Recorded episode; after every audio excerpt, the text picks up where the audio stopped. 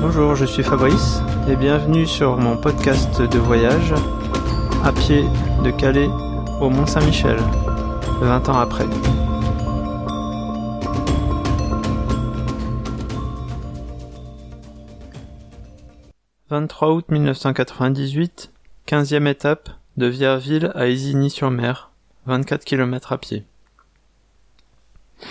Aujourd'hui fut une journée tranquille, comme un dimanche. J'ai démarré sous le soleil, qui a bien aidé à sécher mes vêtements mouillés, sur un GR de toute beauté. J'ai vraiment apprécié le moment. Je commence à réussir à réfléchir. Hier, sur la nouvelle que j'ai continué à écrire hier soir, aujourd'hui sur ce que je pourrais écrire. Ce midi, j'ai eu un moment de frayeur quand le distributeur a refusé de me donner de l'argent. Heureusement, en arrivant à Isigny, j'ai trouvé une agence de ma banque d'où j'ai pu virer de l'argent sur mon compte à sec. Ça aurait été dommage de ne pas pouvoir continuer faute d'argent. Cet après-midi, j'ai fait la première partie du contournement de l'estuaire avant le Cotentin. Et je dois dire qu'ici les GR sont vraiment bien faits, bien balisés, sans détour, et à travers du bocage vraiment agréable. Une journée où je n'ai pas trop marché, mais que j'ai vraiment apprécié, malgré la grisaille et le vent de l'après-midi.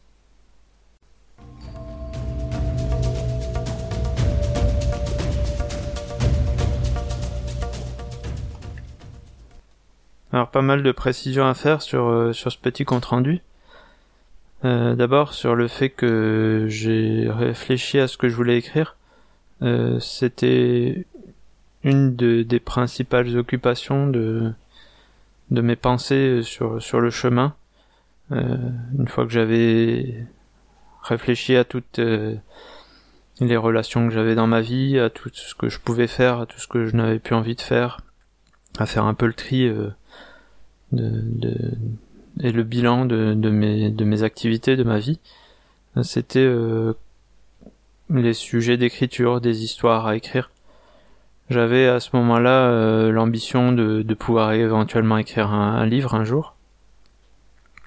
Et euh, bah, j'ai simplement commencé, enfin j'avais juste jeté quelques idées euh, par écrit avant de partir, et j'ai continué à écrire euh, cette nouvelle.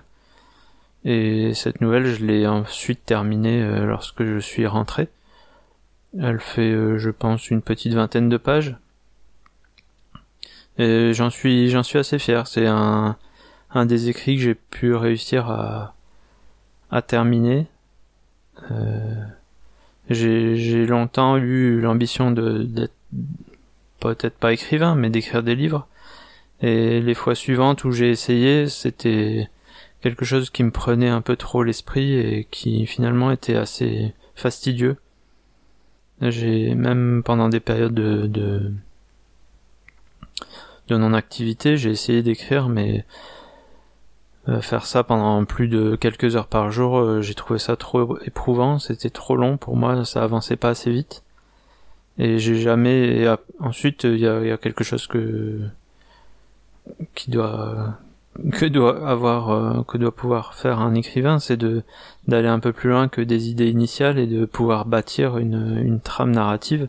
Et moi, j'arrive jamais à faire ça, j'arrive jamais à écrire un plan.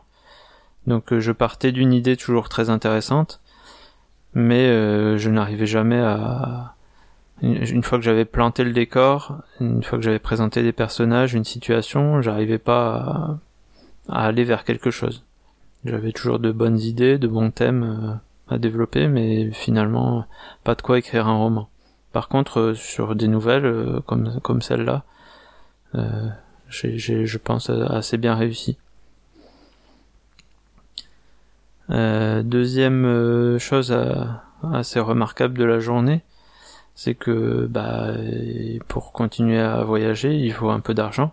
Alors j'étais quand même juste étudiant, enfin fin de mes études, donc j'avais fait quelques boulots d'été, mais je partais sur mes fonds propres. Et j'avais euh, j'avais prévu, je pense, un budget assez minimum, juste de quoi de quoi me nourrir et de quoi payer les, les campings. Quand on travaille et qu'on a des revenus, ça ne paraît pas des, des, sommes faramineuses, mais quand on est quand on est juste jeune étudiant, on n'a pas on n'a pas trop de moyens Et bah j'avais un petit peu sous-estimé mes besoins, surtout qu'au départ je pensais pas non plus euh, m'arrêter tout le temps dans des campings, même si euh, c'était pas des prix faramineux non plus hein, les campings pour une seule tente.